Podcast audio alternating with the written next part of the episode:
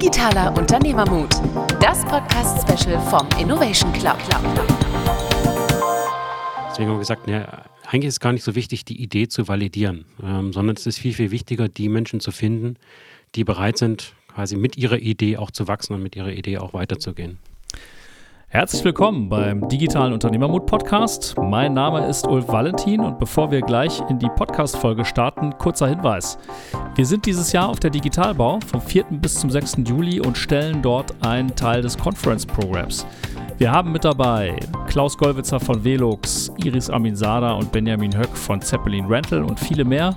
Wir haben Diskussionsrunden, Roundtables, wir haben Live-Podcast-Sessions und eine Masterclass im Angebot mit unserem Head of Innovation, Robin de Bruyn.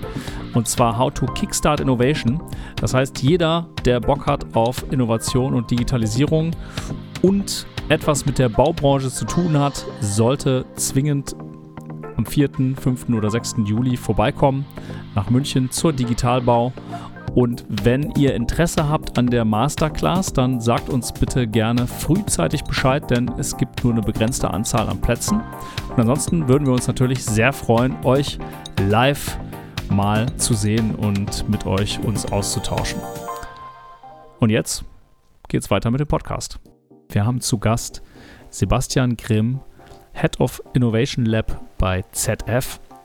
Und wir haben zusammen einen wirklich sehr, sehr spannenden äh, Podcast aufgenommen. Er hat uns besucht hier bei der Comedera an unserem Campus und wir haben diverse Themen äh, diskutiert. Wir haben ein neues Eventformat entwickelt. Ähm, wir haben ChatGPT eingebaut. ChatGPT durfte auch eine Frage stellen. Allerdings, da das äh, im Januar war, ist es noch die, die Dreier-Version, die diese Frage stellen durfte. Ja, was zentral war, was mich auch wirklich begeistert hat, war, dass äh, Sebastian gesagt hat, Mensch schlägt Validierung und er meinte es darauf bezogen, dass eben es viel schwieriger ist, die Menschen zu finden, die in der Lage sind, so eine Idee wirklich durchzusetzen und umzusetzen, als dass die Idee wirklich die perfekte Idee sein muss. Ja, also, ich hoffe, es äh, hat euch Bock auf mehr gemacht und jetzt hört rein.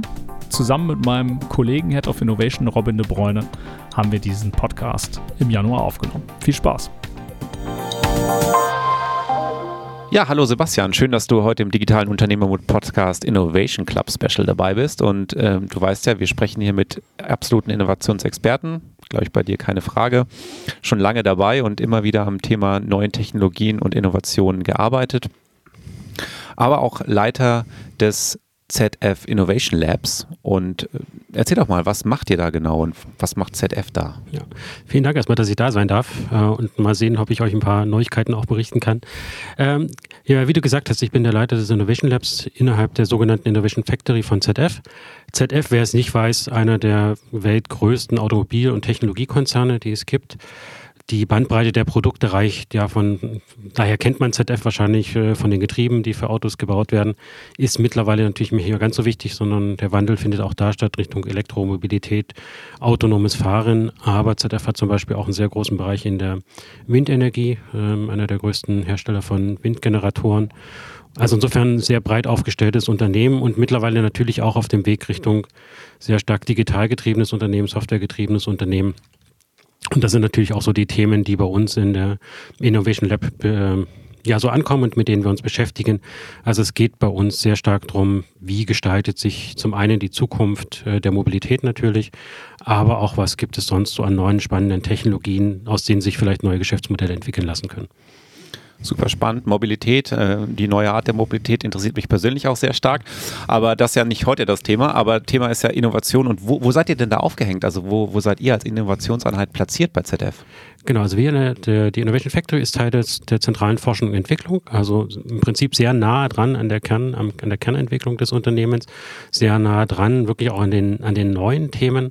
Man muss schon sagen, es ist, ist natürlich eine ungewöhnliche Konstellation für den Innovationsbereich. Also viele der Innovationsbereiche, mit denen wir auch zu tun haben, die sind halt oft sehr stark eigenständige Gesellschaften. Viele davon sitzen auch in Berlin oder nicht so nah dran an, der, an, der, an, dem, Mutterhaus, an dem Mutterhaus. Und für uns war die Entscheidung damals sehr klar, nein, wir wollen wirklich nah am Kern bleiben und wir bleiben auch in Friedrichshafen, weil es aus unserer Sicht sehr viele Vorteile mit sich bringt. Ähm, der einfache Zugriff auf die Ressourcen ist natürlich sicherlich einer davon, aber halt auch wirklich die Möglichkeit, Dinge sehr schnell anzugehen und auch Dinge sehr schnell in den Konzern wieder mit reinzubekommen. Ähm, also dort wirklich auch dann die Vertriebspower zu nutzen und die Personalpower dann auch zu nutzen vom Konzern. Das erleichtert uns an vielen Stellen das, das Leben und ähm, macht so ein paar kleine äh, Nachteile dann einfach wieder wett. Aber euer Fokus ist ganz klar, die Ideen wieder ins Kerngeschäft zurück zu überführen. Also das ist eigentlich das Hauptziel. Ja, das Hauptziel ist am Ende des Tages zum einen richtig gute Ideen zu finden aus diesen guten Ideen, die natürlich von Mitarbeitern kommen, aus diesen guten Ideen dann wirklich auch neue Produkte und Geschäftsmodelle zu machen, schon immer mit der Maßgabe, doch sehr nah auch am Kerngeschäft zu bleiben. Nichtsdestotrotz, es kommen immer wieder Ideen auch, die nicht ganz so direkt, wo man auf den ersten Blick nicht so ganz direkt sagt, hey, das gehört ja zum Kerngeschäft der ZF, wo man trotzdem sagen, ja, aber die Idee ist einfach gut genug. Die Menschen, die diese Idee sind motiviert genug, um diese Idee auch voranzutreiben. Und die versucht man natürlich auch zu unterstützen und zu supporten. Also es klar, Hauptaufgabe ist natürlich schon, neue Geschäftsmodelle für das Unternehmen zu finden.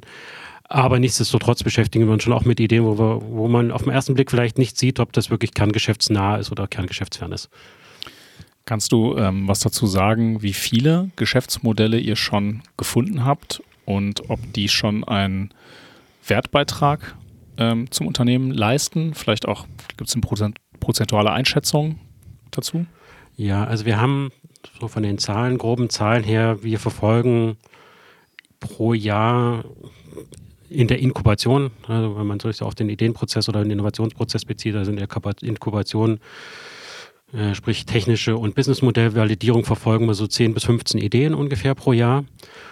Und unser Ziel ist es, aus diesen 10 bis 15 Ideen ein bis zwei Ideen zu finden, die dann ihren Eingang auch in, die, in den weiteren Entwicklungsprozess der ZF dann auch finden bis jetzt haben wir das eigentlich immer ganz gut geschafft. Wertmäßig ist es schwer derzeit noch zu sagen, weil wir noch eine relativ junge Einheit sind. Also wir sind seit 2000, ja, wobei so jung jetzt auch nicht mehr, aber seit 2017 sind wir aktiv. Ähm, da man dann aber so Entwicklungszyklen im Automobilbereich oder auch Technologiebereich so von sieben Jahren ansetzt, dann kommen jetzt so die ersten Ideen so langsam auf den Markt, wo man dann auch sagen kann, okay, das ist der Wertbeitrag, den wir dann für diese Idee oder mit dieser Idee dann geleistet haben.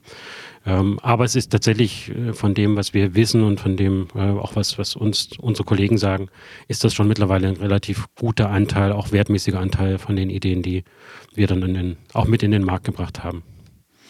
Ganz spannend, du sagst zwei Ideen, die dann nachher wieder pro Jahr ungefähr äh, überführt werden in den Entwicklungsprozess der ZF. Das heißt, äh, wenn eine Idee soweit ist, wenn ihr das Verständnis habt, dass das wirklich einen Wert trifft sozusagen im Markt, dann geht das schon wieder in, oder dann arbeitet ihr eng zusammen mit dem Kerngeschäft oder, oder ist dann der Entwicklungsprozess auch bei euch noch? Das ist sehr unterschiedlich. Okay. Ähm, das Ziel ist es eigentlich schon, also es gibt einen, einen, definierten Produktentwicklungsprozess, der einfach Automobilindustrie hat einfach sehr stark, ist sehr stark prozessorientiert. Äh, und wenn ich etwas für ein Fahrzeug oder für ein anderes Mobilitätsdevice entwickle, Fahrrad, was auch immer, ähm, dann wird sehr viel Wert natürlich auf Qualität auch schon in der, auch in der Entwicklung gelegt, weil es geht am Ende des Tages geht um Menschenleben. Also insofern ähm, ist der Prozessgedanke tatsächlich ein sehr, sehr wichtiger. Und für uns natürlich hat das ein bisschen den Nachteil, dass ähm, man als Innovation, man kommt halt oft quer. Also äh, eine Innovation entsteht und dann haben wir natürlich die Möglichkeit, sehr frühe Phasen so einer Innovation, Minimum Viable Product Prototyp zu entwickeln. Aber wenn man dann an der Stelle ist, quasi, dann, dann kommt man oft quer, also weil man ist nicht vorgesehen im Prozess. Und insofern ist es für uns wichtig, sehr, sehr früh wirklich auch mit den zuständigen Fachbereichen, mit den Divisionen äh, auch zu sprechen, die auch einzubinden in diesem Prozess. Das heißt, wir werden, also bei jeder Idee, die wir inkubieren, ist für uns das Ziel, dass aus dem wahrscheinlich zukünftigen Geschäftsbereich, der mit dieser Idee arbeitet, mit dem Geschäftsmodell dann arbeiten soll, immer auch schon jemand von Anfang an dabei ist. Nichtsdestotrotz, es ist nicht immer ganz einfach, ähm, gerade diese, diese Handovers dann auch zu schaffen. Und auf der anderen Seite haben wir schon auch immer noch so den Wunsch vor Augen, auch Ideen auch mal auszugründen. Also einfach zu sagen, hey, ähm, die Idee mag jetzt vielleicht für eine ZF nicht so spannend sein, aber sie ist trotz allem eine valide Idee und sie hat trotz allem einen, einen, einen validen Wertbeitrag äh, oder erfüllt einen, einen Kundennutzen, löst ein Problem. Und auch das ist eine, ein Teil der Aufgabe, die wir haben, dass wir auch uns solche Gedanken machen müssen und Gedanken machen dürfen auch. Macht ja auch Sinn, ne, dass ihr die Freiheit habt. Also ich finde es sehr, sehr spannend, aber dass ihr so nah am Produkt, an dem, an dem klassischen Produktentwicklungsprozess seid, dass ihr sagt, okay, da können wir auch mit rein, aber auch Freiheiten habt. Ich finde das sowieso, das haben wir schon im Vorgespräch auch, das finde ich eh eine sehr spannende Besonderheit, dass ihr so nah an der Forschung und Entwicklung von ZF seid. Das ist nicht, nicht immer so. Ne? Viele Innovationseinheiten werden ja ganz bewusst viel weiter draußen platziert. Äh, wie ist deine Erfahrung eigentlich damit? Also kannst du das äh, empfehlen oder was sind Vorteile, was sind vielleicht auch Nachteile, die du wahrnimmst? Also wir haben es bis jetzt immer nur als positiv empfunden. Ähm, einfach was ich vorhin schon gesagt hatte, wir sind halt tatsächlich sehr nah an den Themen dran. Wir bekommen sehr viele Informationen. Wir haben äh, den Zugriff auf sehr viele Ressourcen natürlich. Wir, ja, wir können mit wahnsinnig vielen Leuten einfach sprechen. Also das heißt, das, das gesamte Netzwerk der ZF oder von ZF steht uns einfach zur Verfügung.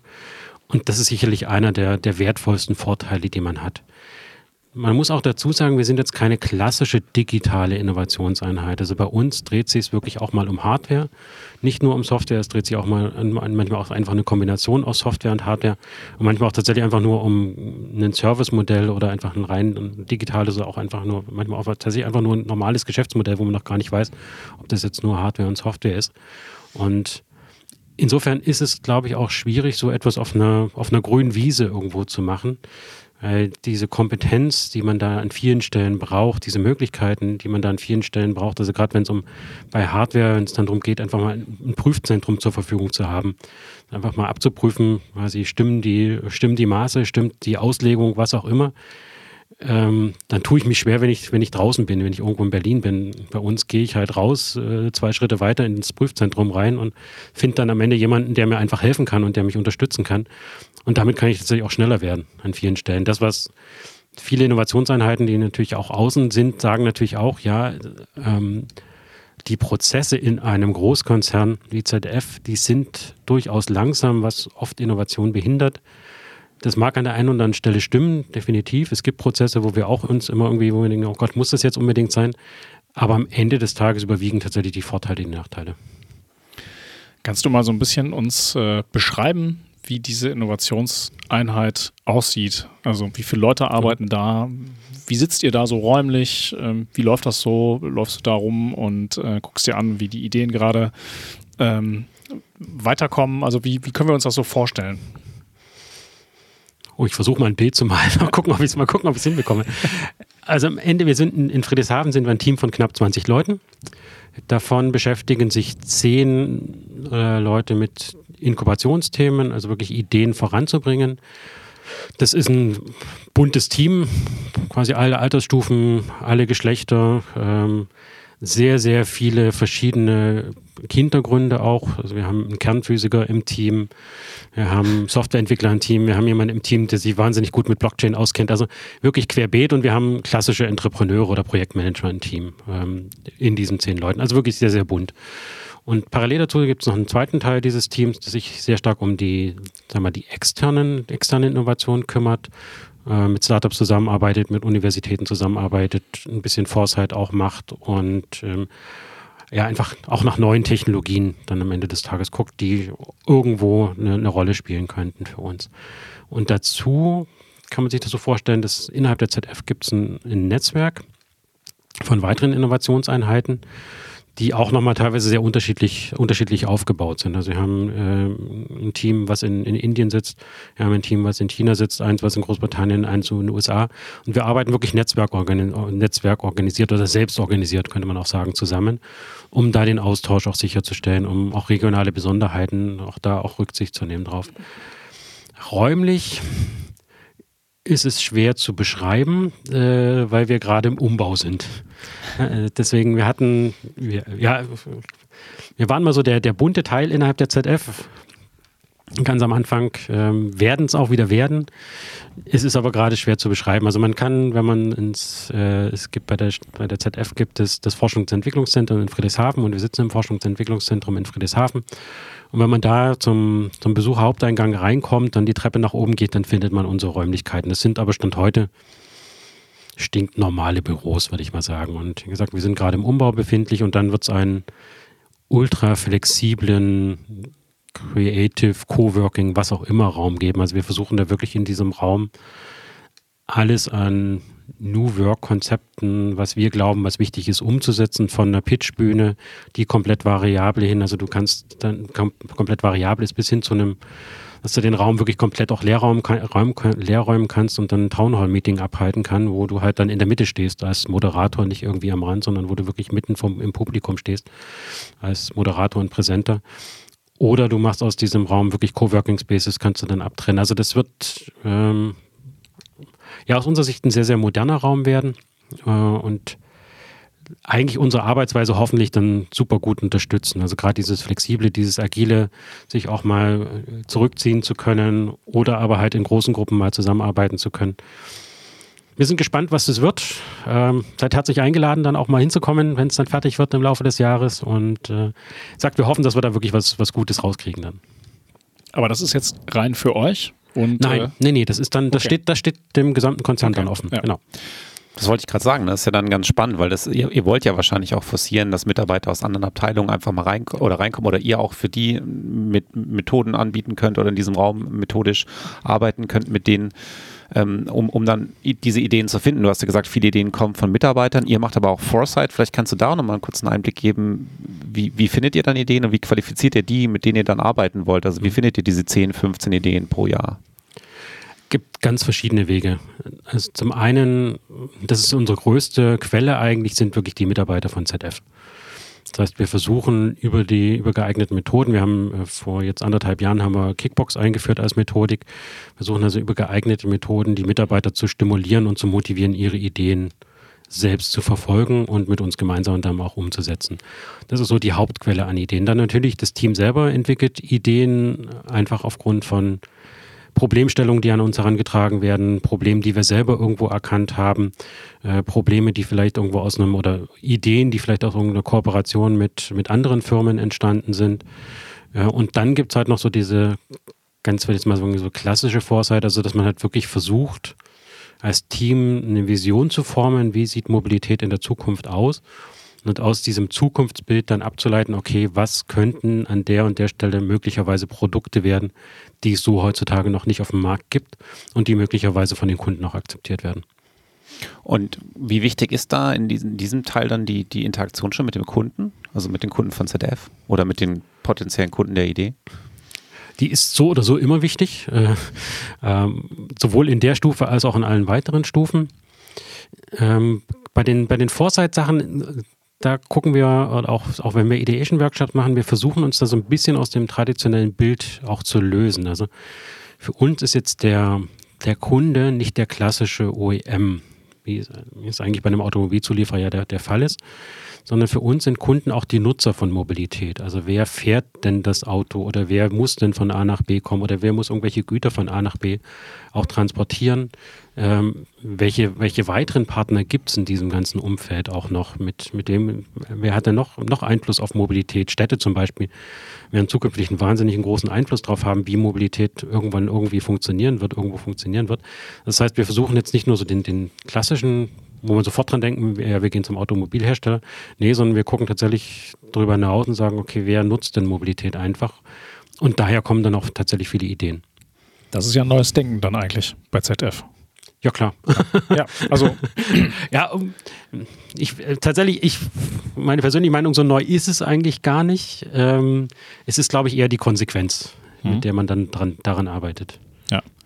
Also wir haben das ganz oft auch in unseren Projekten, dass wir ähm, unseren Unternehmen, die wir beraten, halt ähm, erstmal deutlich machen müssen, dass sie ihre Kunden neu kennenlernen oder aus einer anderen Perspektive betrachten. Ne? Und da geht es ja gar nicht darum, dass die Unternehmen nicht ihre Kunden kennen. Also das gar nicht. Mhm. Und deswegen sind sie ja über, weiß ich nicht, mehrere Jahre, Jahrzehnte vielleicht über ein Jahrhundert erfolgreich, sondern diese neue Perspektive einzunehmen ne, und nochmal zu gucken, was ist denn noch dahinter und was, was sind denn eigentlich, was passiert mit den Kunden meiner Kunden? Wie fangt ihr denn dieses Wissen ein und macht es verfügbar für die Organisation? Ihr seid ja wahrscheinlich im regen Austausch, im ständigen Austausch mit den Kunden. Ja, also wir versuchen es natürlich, ich würde es mal Learning by Doing, würde ich es jetzt mal nennen. Das heißt, wir versuchen es nicht selber nur für uns zu machen, also, sondern wirklich diejenigen, die davon betroffen sind, auch mit reinzubeziehen, also die Entwicklungsabteilung da auch mit einzubeziehen ähm, und gemeinsame Workshops dann auch mit Kunden auch zu machen. Also dass wirklich dieses, dieses Verständnis sich auch transferiert. Es ist, da habt ihr schon recht, es ist natürlich schon auch ein, ein Stück weit ein kultureller Wandel und gerade auch in der Automobilindustrie ist natürlich auch, befindet sich natürlich auch eine Transformation, eine Transformationsrolle. Also insofern ist da schon sehr, sehr viel, was im Augenblick auch auf die, auch auf die Ingenieure mit einprasselt. Aber wir versuchen es halt wirklich, ähm, wir hatten es ja vorhin auch so ein bisschen in, in dem Vorgespräch, also wir versuchen es halt wirklich auch auf die Personen runterzubrechen, also wirklich auch Menschen zu finden, die bereit sind, da auch mitzugehen, auch diesen, die, ja, heißt ja auch Unternehmermut, also auch diesen Mut mitbringen, auch mal ausgetretene Pfade auch zu verlassen. Das ist manchmal, für den einen ist es schwieriger, für den anderen ist es einfacher. Und ja, oft ist heißt dann auch so, hey, ja, frag doch mal deinen Nachbarn einfach. Also das ist manchmal ist es total simpel, so ganz simple Sachen, wo man so, ja, wenn man seiner täglichen Arbeit denkt man halt darüber nicht nach, aber dann, wenn man diese kleine, An diese kleine Anregung dann kriegt, hier, frag doch mal deinen Nachbarn, was der davon hält oder was der für ein Problem mit seinem Fahrzeug hat oder was der für, sein, für ein Problem mit seiner Mobilität hat oder frag mal deine Oma oder frag mal deine Söhne, Töchter, was auch immer. Das sind manchmal nur so kleine Impulse, aber dann, dann machen das die Leute dann, und dann merken sie auf einmal, okay, da ist, da ist was dran. Also darüber nachzudenken macht Sinn und das ist bei vielen mein, viele meiner Kollegen sind natürlich auch so in meinem Alter. Also das heißt, die haben Söhne, Töchter, Kinder, was auch immer. Und da wächst eine neue Generation auch heran. Und sich mit denen auch mal dann zu unterhalten, kann durchaus sehr hilfreich sein und ist manchmal auch sehr augenöffnend. Also diese Arbeit ist für mich eigentlich auch der Hauptwert einer Innovationseinheit. Ne? Man kann sagen, okay, eine Idee vielleicht und ein Projekt, das kann dann nachher scheitern oder es wird dann nachher doch nichts. Aber das, was man dabei gelernt hat, hat halt neue, neue Einblicke äh, gebracht und aus diesen Einblicken kann halt wieder was Neues entstehen. Und wenn man das halt gar nicht erst anfängt, dann kommt man gar nicht weiter. Ne? Und ich glaube, deswegen ist der, dieses Lernen, dieses Verstehen, dieses sich damit beschäftigen, wie sich Märkte entwickeln, was sich für Trends entwickeln, was der Kunde in Zukunft will, was ist überhaupt der Kunde oder ist, ne, wenn, mhm. wenn der Kunde, also der Kunde unserer Kunden vielleicht, weil lass es uns lieber sehen, weil der andere, unser Kunde ist vielleicht auch noch nicht so weit. Also dieses Arbeiten ist, glaube ich, das Haupt, Hauptding und der Hauptwert für mich einer Innovationseinheit. Ja, und das Wichtigste dabei ist halt, dass es auf der anderen Seite Leute gibt, die sich darauf einlassen.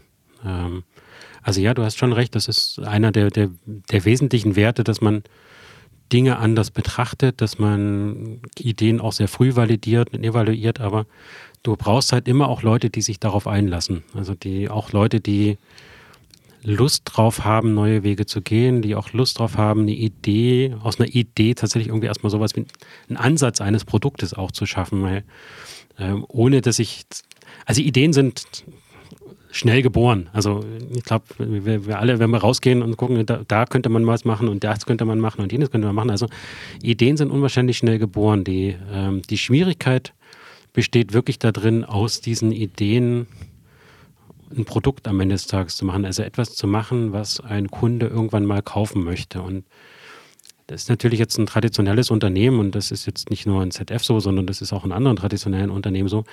Da sind natürlich nicht die Mehrzahl der Mitarbeiter so, dass sie sagen, hey, das, das mache ich jeden Tag und, und immer und immer wieder.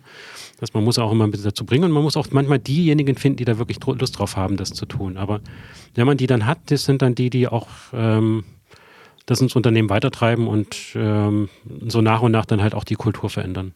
Also es ist eigentlich ein wichtiger Teil deiner Arbeit, auch diese Köpfe zu identifizieren, die auf den Ideen dann arbeiten quasi. Ja, definitiv. Das gehört definitiv dazu. Also ja klar, du hast vorhin noch gefragt, wie, wie validieren wir Ideen? Ähm, tatsächlich sind wir in den letzten anderthalb Jahren davon abgekommen, Ideen in sehr frühen Phasen zu bewerten. Ähm, also das heißt, wir haben äh, ja, noch vor anderthalb, zwei Jahren haben wir uns als Team uns die Ideen angeguckt und gesagt, okay, die Idee ist gut, die Idee ist schlecht, die Idee ist so lala. Und wir sind komplett davon abgekommen, weil wir gesagt haben, das mag ja alles gut und recht sein und wahrscheinlich haben wir auch sehr oft recht gehabt am Ende des Tages, aber der Erfolg einer Idee hängt auch sehr viel von den Menschen ab, die da dahinter stehen. Also wirklich die Menschen, die ähm, bereit sind, einfach so eine Idee auch zu, in die Hand zu nehmen und an so einer Idee zu arbeiten und dann auch so eine Idee umzusetzen. Und deswegen haben wir gesagt, ne, eigentlich ist es gar nicht so wichtig, die Idee zu validieren, ähm, sondern es ist viel, viel wichtiger, die Menschen zu finden, die bereit sind, quasi mit ihrer Idee auch zu wachsen und mit ihrer Idee auch weiterzugehen. Also deswegen ja, ist Teil unserer Arbeit. Ja, kannst du mal eine, eine Idee davon oder mehrere auch gerne, mal ein praktisches Beispiel, an, an, anhand dessen wir uns mal so ein bisschen abarbeiten können vielleicht. Also ein Erfolgs, eine Erfolgsstory sozusagen mhm. aus, dem, aus dem Lab. Genau, also wir hatten im Vorfeld schon mal ein, zwei angesprochen gehabt. Ich würde jetzt mal eine andere aufgreifen als ja, die, die war. Okay. Spannend, auch für uns. Ja. äh, das, ja, also es gibt natürlich ein paar Ideen, über die ich leider nicht so reden kann, aber ähm, wir haben auch einige schon publiziert. Eine davon, das finde ich jetzt rein vom Problem her eine sehr, sehr spannende Idee. Ähm, viele Menschen haben mit Reisekrankheit zu kämpfen. Also wenn ich in ein Auto steige, ähm, weiß nicht, ob ihr Kinder habt, ähm, aber es ist oft so, diejenigen, die hinten sitzen, kriegen halt dann doch relativ schnell, manche zumindest relativ schnell Reisekrankheit. Und das ist, wenn jetzt in einem normalen Auto ist das relativ einfach. Ähm, das schreien die Kinder halt von hinten, hey, mir wird schlecht oder was auch immer. Ähm, wenn ich jetzt an ein autonomes Fahrzeug zum Beispiel denke, da ist kein Fahrer mehr drin. Ähm, wie kriegt das Fahrzeug mit, ob jemand in diesem Fahrzeug schlecht wird oder nicht schlecht wird? Und es gibt so Indikatoren, anhand dessen man das erkennen kann. Also einfach der, der Körper verhält sich in einer bestimmten Art und Weise. Und eine der Ideen, die von einem Mitarbeiter eingereicht worden ist, ähm, war tatsächlich ein System zur Erkennung von Reisekrankheit. Also wie schafft man es, Reisekrankheit wirklich zu erkennen? Und er hat dann gemeinsam mit dem also wirklich eher als, als Innovator, als Ideengeber, hat dann wirklich angefangen, zusammen dann mit auch mit einer, mit einer, Forschungsorganisation, zunächst mal so ein bisschen die Grundlagen zu entwickeln und parallel dazu auch mit Kunden zu sprechen und zu sagen, okay, ist das wirklich für euch ein Thema? Wie oft fragen die Menschen danach, äh, ob man da irgendetwas erkennen kann? Und dann hat man daraus tatsächlich quasi auf Basis der Ergebnisse, der ersten Research-Ergebnisse, hat man erstmal so ein kleines Minimum Viable Product entwickelt und wirklich festgestellt, ja, es ist erkennbar, es ist handhabbar und ähm, das hat sich dann immer so ein bisschen weitergetrieben und mittlerweile ähm, kann man auf LinkedIn ein kleines Video dazu finden zum Thema Motion Sickness, wie halt wirklich im Fahrzeug ähm, Reisekrankheit durch das Fahrzeug erkannt werden kann und auch wie man, wie ein Fahrzeug dann darauf reagieren kann. Das, da sieht man so ein bisschen die, auch diese, die Zusammenarbeit innerhalb des ZF-Konzerns ich hatte gesagt Getriebe, aber es ist sehr, sehr viel mehr, was wir machen. Also sehr viel auch im Bereich Vehicle Motion. Also sprich, wir können auch Einfluss auf das Fahrzeug, auf die Fahrbewegung, auf das Fahrverhalten des Fahrzeuges nehmen. Und Reisekrankheit kann man schon sehr oft dadurch beheben, dass ein Fahrzeug sich einfach nicht ruckartig bewegt, sondern ein bisschen, ein bisschen smoother, ein bisschen weicher irgendwie auch bewegt. Und wenn ein Fahrzeug Reisekrankheit erkennt, dann kann es tatsächlich auch quasi die Einstellung des, des Fahrverhaltens dann auch verändern. Das ist zum Beispiel eine so eine Idee. Mitarbeiter hat die Idee gehabt, hat das Problem wahrscheinlich zu Hause selber gehabt. Ich habe nie gefragt, ähm, muss ich sagen dazu. Und ähm, also über so eine erste, erstmal technologische Bewertung, dann aber auch mit dem Kunden zu sprechen und wirklich zu sagen, okay, da ist ein valider Business Case dann auch dahinter. Jetzt ist ja autonomes Fahren als Beispiel auch sehr reguliertes Feld. Ähm, wie arbeitet ihr denn damit? Also ich lasse euch davon früh einschränken oder sagt ihr, wir machen erstmal, gucken mal und dann kannst du nachher eh noch prüfen, ob das irgendwann, weil Regulatorik kann sich auch verändern oder? Wir versuchen ein bisschen vor der Regulatorik zu sein.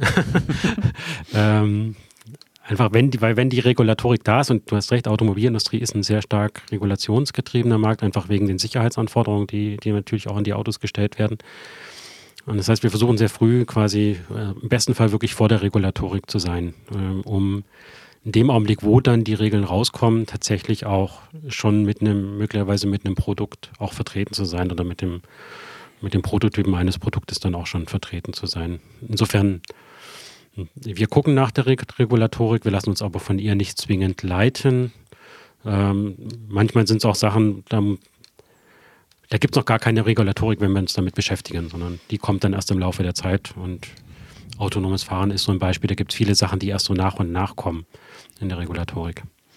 Ja, ich finde es sehr spannend, das als Möglichkeit zu nutzen oder als Trend fast zu nutzen. Du kannst auch sagen, wenn du äh, gut in, in deinem Feld unterwegs bist und du kannst so ein bisschen antizipieren, wo gewisse Regulat Regulatorik kommen könnte oder vor der Regulatorik zu sein, so hast du es gemeint, dann kann man das ja auch für sein als Möglichkeit nutzen und, und ähm, das, das finde ich auch sehr spannend, das eigentlich als, als Foresight-Mittel zu nutzen. Ist es tatsächlich und Regulatorik hilft natürlich auch in dem Augenblick, wo sie eintritt, ist jeder verpflichtet, Dinge zu tun. Und deswegen ist es schon auch für uns ein wichtiges Element in dem Ganzen, sich die Sachen anzugucken. Ein anderes Beispiel jetzt auch aus dem regulatorischen Bereich. Äh, in Amerika gibt es ist derzeit eine Gesetzgebungsinitiative oder die ist, glaube ich, auch schon durch ähm, zum Thema Alkoholerkennung im Auto. Also dass man halt wirklich, dass der Fahrer sein Auto nicht mehr bewegen darf, denn er bewegen können darf, wenn er betrunken, betrunken ist oder getrunken hat. Und die bisherigen Lösungen, weiß nicht, ob ihr das schon mal gesehen habt oder erlebt habt, ist halt, ich muss mir dann so ein komisches Ding einbauen mit einem, äh, mit ja. einem Kabel dran und dann puste ich da rein und dann wird das Fahrzeug freigeschaltet oder eben auch nicht freigeschaltet. Und das war so, zum Beispiel, das war eine Regulatorik, auf die viele gar keine Rücksicht oder die, die viele gar nicht im Hinterkopf hatten. Und ist auch ein Mitarbeiter bei uns aus dem Team, hat das gesehen, hat das mitbekommen und hat angefangen, quasi ein, ein System zu entwickeln, um halt Alkohol so zu erkennen und auch so sicher wie, wie, möglich zu erkennen, dass es halt dieser Richtlinie dann auch zur Genüge tut, ohne dass ich irgendwelche separaten Hardware-Devices im Fahrzeug verbaut haben muss. Und der Kollege ist jetzt halt gerade fleißig dabei, quasi äh, dieses Produkt in den Markt zu bringen. Da nochmal ganz, Ulf, ich, du, du bist schon in den Startlöchern gerade gewesen, aber ich will noch eine Frage gerade dazu, weil du ja. gesagt der Mitarbeiter kam mit der Idee. Kommt er dann zu euch auch tatsächlich? Also seid ihr der Raum, wo Mitarbeiter schon wissen, Mensch, ich habe die Idee, das ist eigentlich, was ich sehen würde, da muss ich mal mit dem Sebastian sprechen? Oder mit, mit ZF Innovation Lab? Das ist die Zielsetzung, definitiv. Also, dass wir so dieser Anlaufpunkt sind, um auch schon ganz, ganz früh, in ganz, ganz frühen Phasen äh, mit Mitarbeitern über, über solche Ideen zu sprechen. Und wir haben gerade für, für die sehr, sehr frühen Ideen oder wo die Mitarbeiter einfach kommen und sagen, hey, ich habe da die Idee, haben wir auch eine, eine Methodik eingeführt, das, das Kickbox-Modell, äh, was vor, vor einigen Jahren von Adobe ja publik gemacht worden ist. Und das hilft genau da dabei, also dass man halt wirklich sehr, sehr früh Ideen oder Mitarbeitern die Chance gibt, an einer Idee zu arbeiten. Und das ist oft, hat es gar nicht so mit wahnsinnig, hat nicht mit so wahnsinnig viel Geld zu tun. Es ist oft mal einfach nur Vertrauen und auch Zeit und auch Raum, wie du gesagt hast, den Mitarbeitern zur Verfügung zu stellen, an einer Idee auch zu arbeiten. Also so einen kleinen gesicherten ja, Psychological Safe Space irgendwie auch zu schaffen, wie man dann so schön dazu sagt. Das ist klar, das ist auch eine unserer Aufgaben, das versuchen wir auch. Weil wir auch der, der festen Überzeugung sind, wenn es diesen Raum gibt und wenn die Mitarbeiter diese, auch diese Zeit zur Verfügung gestellt bekommen und auch dieses Vertrauen äh, gegen, gegenübergebracht bekommen, dann sind sie auch bereit, an der Idee zu arbeiten und wirklich ihre eigene Idee auch zu verfolgen. Sie wollen tatsächlich auch so weg von dieser, man könnte doch mal dieses tun oder man könnte doch mal jenes tun Mentalität, sondern wir wollen halt wirklich Menschen dazu befähigen, dass sie ihre eigene Idee, das Problem, was sie erkannt haben, auch selbst verfolgen äh, und wir versuchen ihnen dann die Mittel und Möglichkeiten an die Hand zu geben. Das heißt, ähm, ihr gebt dann dem, dem Mitarbeiter, der jetzt zum Beispiel mit dieser Alkoholregulatorik auf euch zugekommen äh, ist, Aufgaben. Ähm, gib uns das Ergebnis oder versuch uns das Ergebnis zu bringen. Wenn du, wenn du Hilfestellung brauchst, methodisch, ähm, unterstützen wir dich. Vielleicht gibt es auch noch den einen oder anderen, der irgendwie mitarbeitet. Ist das die Unterstützung so in der ersten Entwicklungsphase? Also in dem Fall war es einfacher, weil das tatsächlich ein Kollege aus unserem Team war. Also der wusste also, so ein bisschen, okay, was geht, ja. aber, ja. aber wenn wir jetzt auf den, gerade auf das Thema äh, Motion Sickness nochmal zurückkommen. Ja, also im Grunde ist es ähm, zum einen die Methodik. Also wie gehe ich vor, wie schaffe ich quasi, wie schaffe ich aus einen Übertrag aus einer Idee, aus einer, aus einer groben Skizze, die ich irgendwie im Kopf habe, wie schaffe ich daraus ein Geschäftsmodell zu machen? Also wen muss ich fragen dazu, wie berechne ich Business Case, also wie berechne ich möglicherweise Umsatz, wie berechne ich möglicherweise Kosten, ähm, was brauche ich, um es zu entwickeln. Äh, und das heißt, wir stellen da durchaus Ressourcen auch zur Verfügung und Ressourcen sowohl in, in personeller Natur, wie gesagt, ich habe ja gesagt, ein sehr diverses Team, ähm, aber halt zum Teil auch Ressourcen finanzieller Natur. Das ist, hängt ein bisschen auch von der Idee dann ab, die wir weiterverfolgen oder wie die, wie, was die Idee wirklich in, jeder, in der jeweiligen Phase brauchen. Aber ja, wir versuchen den Mitarbeiter wirklich zu befähigen, in die Lage zu versetzen, dieses Produkt, diese Idee selbst weiter zu verfolgen. Es ist nicht so, dass wir das machen, sondern wir wollen den Mitarbeiter oder die Mitarbeiterinnen und Mitarbeiter wirklich in die Lage versetzen, dass sie es selber können, dass sie es selber machen. Also, dass sie wirklich dieses, bei euch steht ja Unternehmer auch drin, also, dass sie wirklich so ein bisschen dieses, so ein kleines bisschen unternehmerischen Mut und ein kleines bisschen unternehmerisches Denken auch dann bekommen. Und bei diesem Alkoholthema hast du eben gesagt, der Kollege versucht das jetzt in den Markt zu bringen oder hat den Auftrag, das in den Markt zu bringen. Wie macht er das denn? Da ist das halt einer der Vorteile von ZF und, und auch diese Nähe zum, zum klassischen Entwicklungsbereich der ZF, weil wir können natürlich auf Prototypenfahrzeuge zurückgreifen. Das heißt, hat das System einfach tatsächlich mal in einem Prototypenfahrzeug integriert und hat dann die Möglichkeiten nutzen können, die ZF bietet, Te Technologietage, wo es Journalisten vorgestellt wird, wo es potenziellen Kunden vorgestellt wird. Er kann mit dem Vertrieb sprechen, der Vertrieb kann das mit den, mit den Kunden besprechen. Wir waren jetzt auf der CES im Januar, wo, äh, wo das System vorgestellt worden ist. Das heißt, da haben wir auf einmal sehr, sehr viele Möglichkeiten, auch sowas schon in sehr, sehr frühen Phasen dann auch mit Kunden, mit potenziellen Kunden dann auch zu sprechen. Und das ist genau das, was er jetzt tut.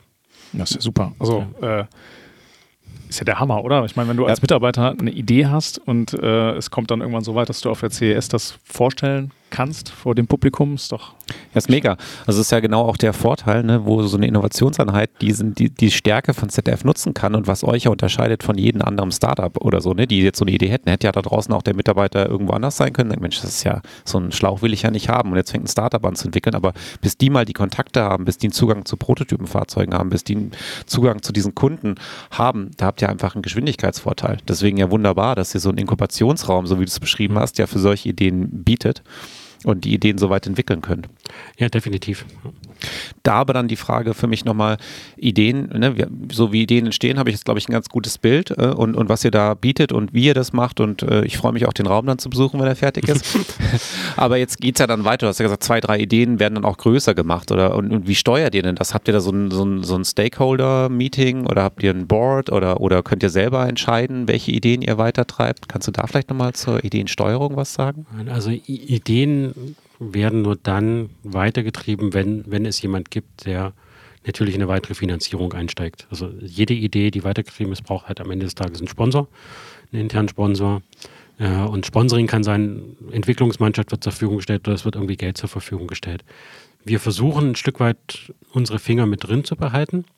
Aber je näher natürlich eine Idee zu einem Produkt wird und je näher dieses Produkt in Richtung Markt getrieben wird, umso mehr kommen die klassischen Entwicklungsprozesse denn, äh, von, von ZF dann auch zu, ZF auch zu tragen. Weil man muss natürlich wissen, viele der Ideen finden natürlich im Automobilbereich statt. Also ich muss einfach bestimmte Regulatorien, ich muss einfach bestimmte Prozesse auch einhalten, um ein Produkt in ein Fahrzeug dann auch zu bringen, äh, damit es auch wirklich qualitätsgesichert ist und damit es auch wirklich ähm, am Ende des Tages verkauft werden darf und auch den Nutzen erfüllt, den es, den es bringen bringen soll. Und da sind wir als Team natürlich deutlich zu klein, um sowas zu machen. Und es ist dann auch nicht mehr unsere Aufgabe, sondern da gibt es dann andere Menschen, die einfach wirklich viel, viel mehr Erfahrung haben, solche Produkte dann aus so einer Einzel, sagen wir Einzelanfertigung dann auch eine Serienfertigung auch zu bringen.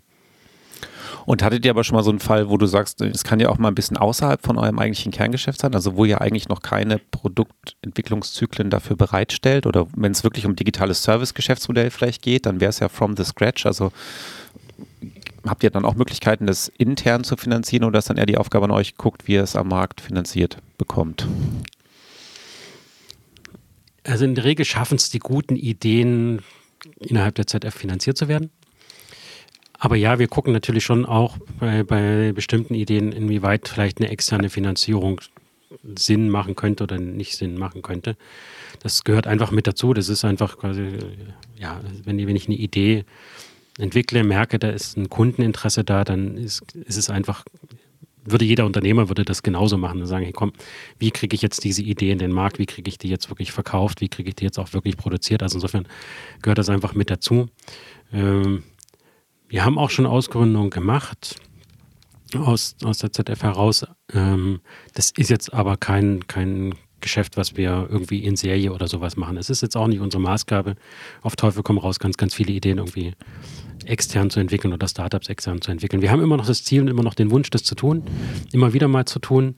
Aber auch da, es hat viel auch mit Menschen zu tun. Also ich brauche natürlich auch da den Menschen hinter der Idee, der auch bereit ist, so eine Idee oder bereit wäre, so eine Idee auch außerhalb eines Großkonzerns zu entwickeln, auf eigenes Risiko, ähm, als eigener Unternehmer auf eigenen Füßen dann auch zu entwickeln. Den brauche ich halt einfach dann dahinter auch. Ja, hatten wir auch ein sehr interessantes Gespräch dazu mit Witte Automotive, wo es mit Flinky genau um so eine ja. Idee auch ging. Äh, kann ich auch nochmal empfehlen, sonst hier für die Podcast-Hörer. Ja. Ähm, Ich wollte mal eine, eine, eine Frage einwerfen von ähm, ChatGPT. Ich habe es einfach mal, ich habe es ja eben schon Hast du gesagt. jetzt gemacht, ja. Ja, ich habe jetzt einfach mal einen Prompt geschrieben und gesagt, was, was frage ich den Head of Innovation Lab äh, bei ZF in einem Podcast-Interview. Viele Fragen lesen sich so, als hätte er sich die Internetseite von euch angeguckt. nee, aber eine, eine Frage finde ich tatsächlich ganz gut. Geht so ein bisschen Richtung Vision vielleicht auch.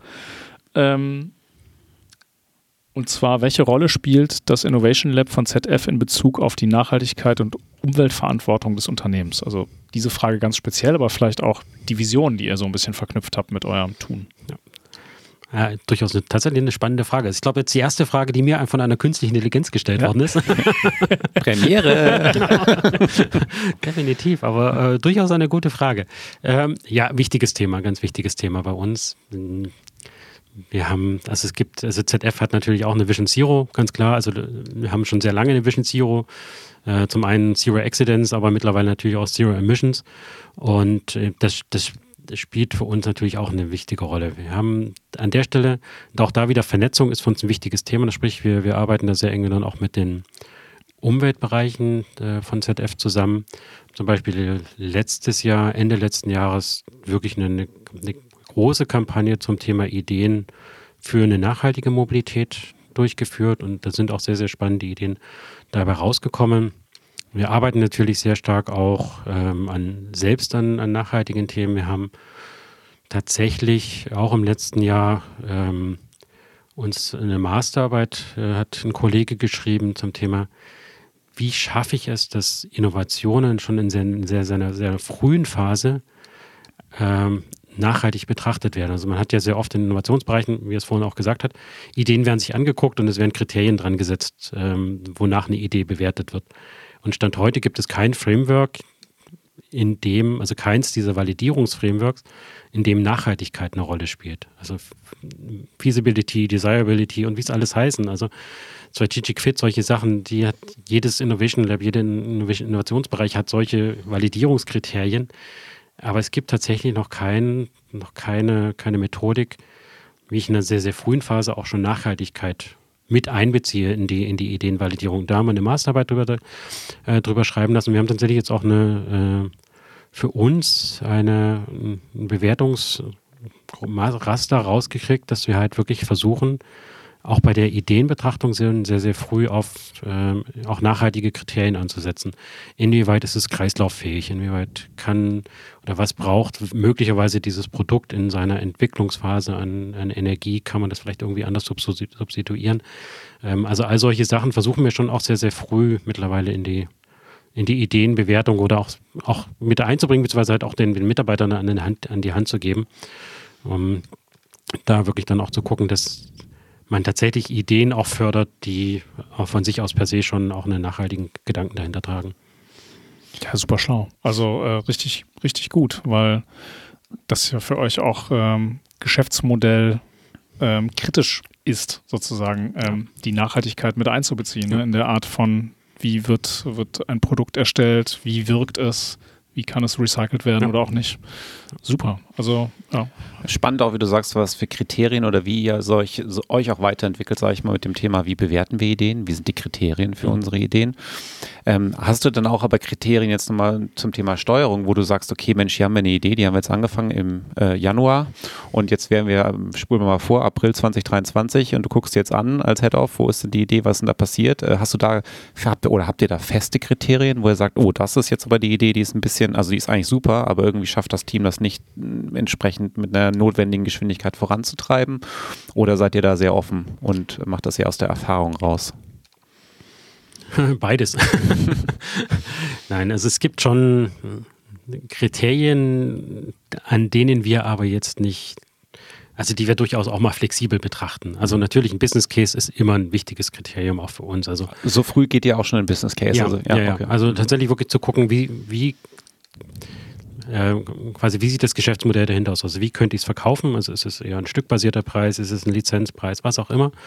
Ähm, und dann noch zu gucken, okay, wie viele potenzielle Kunden gibt es dann, dass man so einen groben, zumindest eine grobe Vorstellung, das ist an der Stelle ist das alles Glaskugel, aber mhm. es, gibt, es gibt schon so einen, so einen groben Rahmen einfach vor, ist es jetzt ein Produkt, was sich nur für zwei oder drei Kunden eignet oder ist es ein Produkt, was sich für 100, 200, 300, 400.000 Kunden dann auch eignet.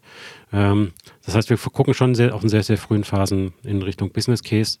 Kundenvalidierung ist ein wichtiger, ein wichtiges Thema. Also wie viel, mit wie vielen Kunden oder potenziellen Kunden und Nutzern hat denn das Team, hat der Ideengeber, die Ideengeberin denn auch wirklich gesprochen?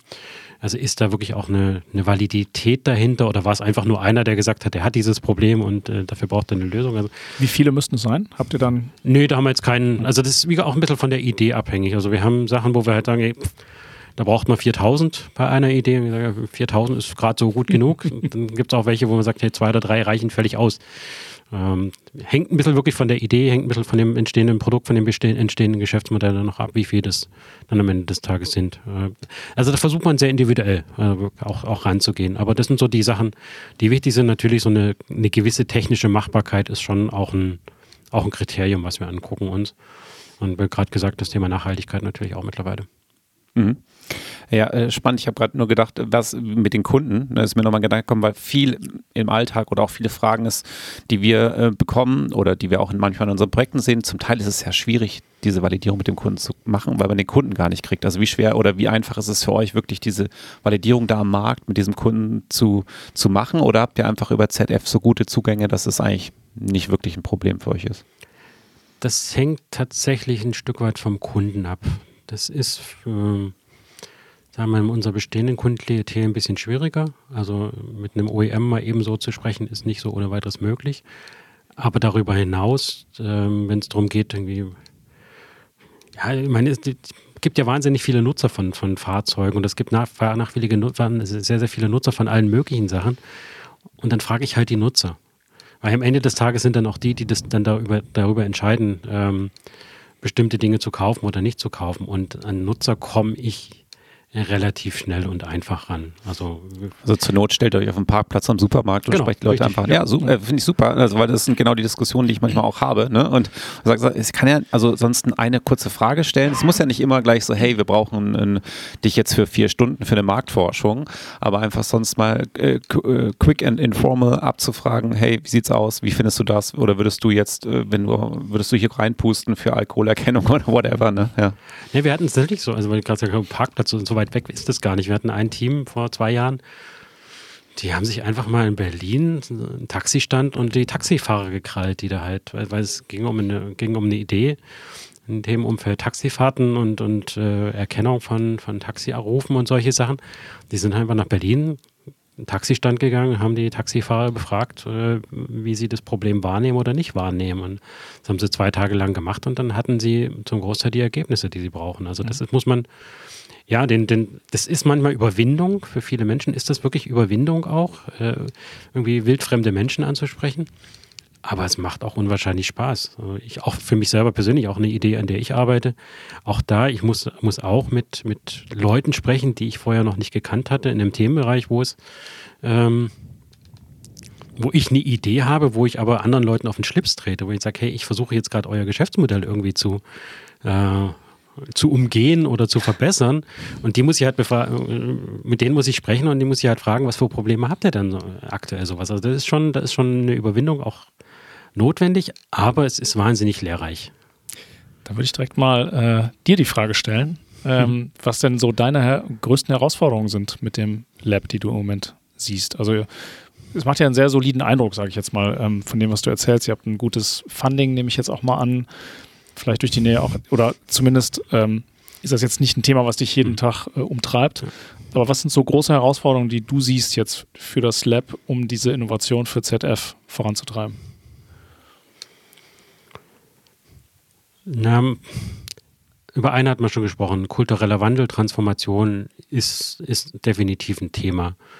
Und ähm, also wirklich auch die, die richtigen Mitarbeiter zu finden, die Lust darauf haben, ihre Ideen zu verfolgen und auch an ihren Ideen zu arbeiten.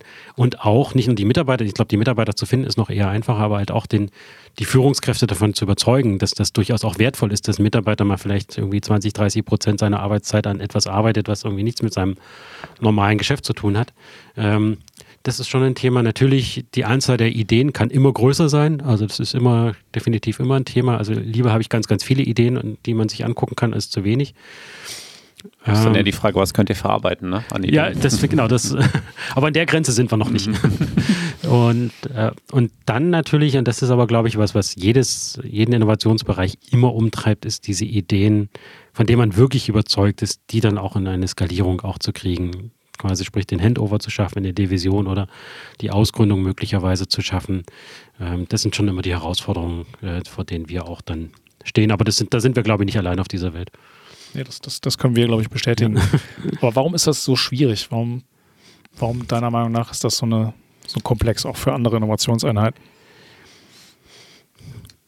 Naja, man muss sich immer vorstellen, sag mal, der, der klassische Entwicklungsprozess, der es ist ja ein Prozess, also der fängt irgendwann an und ist irgendwann abgeschlossen und dann hat man einen Stand erreicht, mit dem man arbeitet und in dem man im besten Fall über 12, 14, 16, 18 Monate arbeiten kann.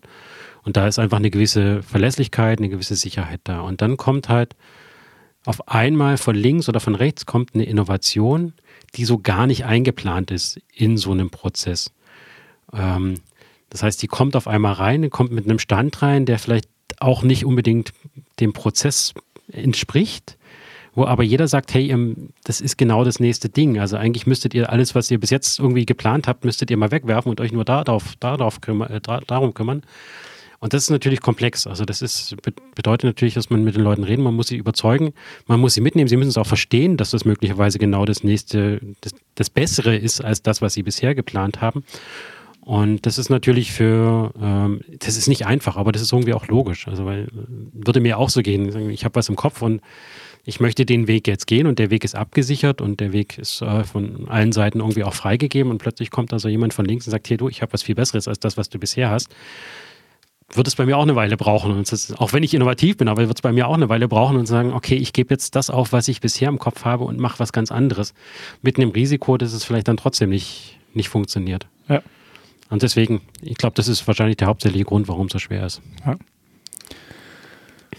Ist da eigentlich nochmal zu dem Thema ganz kurze Frage wichtig, so dass das bei euch in der Geschäftsführung oder gibt es einen Sponsor oder einen, der, der sage ich mal, für euch da ist als, als ZF Innovation Lab und sonst in solchen Fällen auch nochmal was entscheiden kann? Also wir haben die Erfahrung gemacht, dass es mit diesem Vorstand grätscht rein und sagt, ihr macht das jetzt so, dass das nicht so gut ankommt. Okay, komisch. ähm, Nein, wir versuchen es tatsächlich, wir versuchen es durch Überzeugung und auch durch, einfach durch Argumentation und Argumente versuchen wir es einfach äh, zu schaffen. Dann möglicherweise solche Sachen. Das ist ja auch nicht die Regel. Also ist, oft ist es ja wirklich, ist es ja oft eine Gemeinsamkeit, eine Gemeinsamkeit. Man, man findet sehr oft auch den, den, entsprechenden Weg. Der ist dann vielleicht nicht so schnell, wie man sich vorgestellt hat, aber man findet einen Weg äh, in der Regel. Wie gesagt, das ist einer der Vorteile, glaube ich, dass, dass wir doch sehr nah auch an diesen klassischen Entwicklungsprozessen mit dran sind, dass man halt wirklich Wege findet in der Regel.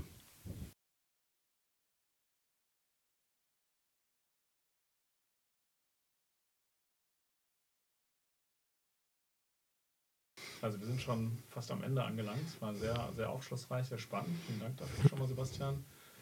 Ähm, wir haben immer so zwei Fragen zum Schluss, mhm. ähm, die wir stellen. Das eine ist, welches Thema würdest du gerne mal in diesem Podcast hören? Und gibt es jemanden, den du empfehlen könntest, das äh, als Gast für unseren Podcast? Mhm. Also ein Thema, äh, wir haben es heute ein bisschen gestriffen, aber was durchaus noch mal spannend ist, ist wirklich so die Rolle von, von Menschen. Also was ist, wie entscheidend ist das Team, wie entscheidend ist der Mensch für, für die, die Innovation oder eine Innovation auch voranzubringen? das wäre so ein Thema, was, glaube ich, durchaus spannend wäre, definitiv. Ähm, ich weiß nicht, ob er es schon mal gemacht hatte, aber ich glaube auch die andere Seite mal zu hören, was ist so das Besondere an einem externen Innovationsbereich, äh, einfach mal so gegenüberzustellen, mhm. könnte durchaus auch, auch ein spannendes Thema sein. Wie meinst du das genau? Na, wir haben jetzt sehr stark quasi über die Vorteile gesprochen, was uns auszeichnet, warum das so gut ist, so sehr nah an der, an der Entwicklungsabteilung dran zu sein. Aber ich glaube, da gibt es auch andere, die sagen, genau das ist falsch. Ja. Und das, ja. äh, das ist, glaube ich, durchaus auch mal spannend zu diskutieren. Was, was ich auch mal spannend fände, ist mir mal bei einer ähm, Veranstaltung aufgefallen, wo ähm, auch Corporate Startups gepitcht haben mhm. und Startups. Was ich cool fände, wenn mal Corporate Startups oder, oder sag ich mal, Geschäftsmodellideen pitchen und erfolgreiche Startups die vielleicht in der Grow-Phase sind, das bewerten. Das finde ich mal äh, oh, das spannend. Cooler Gedanke. Ja. Das ist ein echt cooler Gedanke. Ja. Das machen wir, oder? Ja, ja auf jeden Fall. Das Ja, ein legen wir Event, hiermit fest. okay. Ich finde das super, ja. Ja, Finde ich echt eine coole Idee, Ja. definitiv. Neues Format, Unternehmermut Pitch Event. Genau. Reverse Pitch Event. Ja, Reverse Pitch Event, genau. Ja, also ich glaube, es, es gehört echt eine gehörige Portion Mut wahrscheinlich auch dazu, dann als, als Innovation Lab sich dem zu stellen. Aber ich finde das toll, wenn das, wenn die das machen würden. Ah, ich glaube, da, bei uns würdest du da offene Türen an Ja. der einen oder anderen Stelle aufrennen, äh, Ich einrennen. nehme dich beim Wort. Ja, klar, gerne. Ich glaube nochmal zum Thema so extern. Was äh, das ist ein spannendes Thema. Ich glaube, was, was viel kommen wird und was wir auch schon manchmal angerissen haben in anderen Podcast-Folgen bei uns, ist Thema Geschwindigkeit. Also viele haben die Sorge, oder es klappt halt nicht, dass sie die Geschwindigkeit aufbauen können, wenn sie so nah am Kerngeschäft sind. Ein bisschen hast du es du hast es auch gestriffen. Ne? Mit, manche Prozesse sind natürlich dann da, andere Vorteile. Und ich glaube, dieses abzuwägen, ne? wie viel profitieren wir von zu dem, zum Beispiel, du hast vorhin ein gutes Beispiel gebracht, ich kann einfach mal zum Prüfstand rübergehen und kann mal schnell was machen oder, oder ich krieg's halt viel schneller nachher in der Umsetzung oder ich krieg, komm an, an, hab Zugriff auf einen Prototyp. Wenn das natürlich alles viel, viel schwieriger wäre, wenn man weiter weg wäre. Oder ja, ich glaube, diese Abwägung, ne? wie viel Geschwindigkeit verliere ich, je näher ich komme und wie viel Geschwindigkeit brauche ich, hängt sich auch vom Markt ab, wo man eine Innovationseinheit angeht. Ja, klar, klar, das ist auch definitiv ein gutes Thema. Und die zweite Frage war, wen würde ich gern vorschlagen? Ja, also tatsächlich, ähm, wer mir im Kopf, in den Kopf geschossen ist, ist ähm, die, die Leiterin von der Digital Innovation Unit von BASF Coatings, die Elisabeth Witte. Ähm, wir hatten mit denen sehr, sehr, sehr tollen Austausch und ich glaube, nochmal wieder auch sehr traditionelles Unternehmen, aber auch ein komplett neuer und anderer Ansatz, äh, den die Kollegen da fortfahren. Super, spannend. Und auch wieder ein weiblicher Kopf. Wäre spannend, wenn es klappen könnte. Ja, Aber schauen wir mal. Definitiv. Ja, vielen Dank für deine Zeit. Ja, herzlichen Dank für das Gespräch. Vielen Dank, Sebastian. Dankeschön.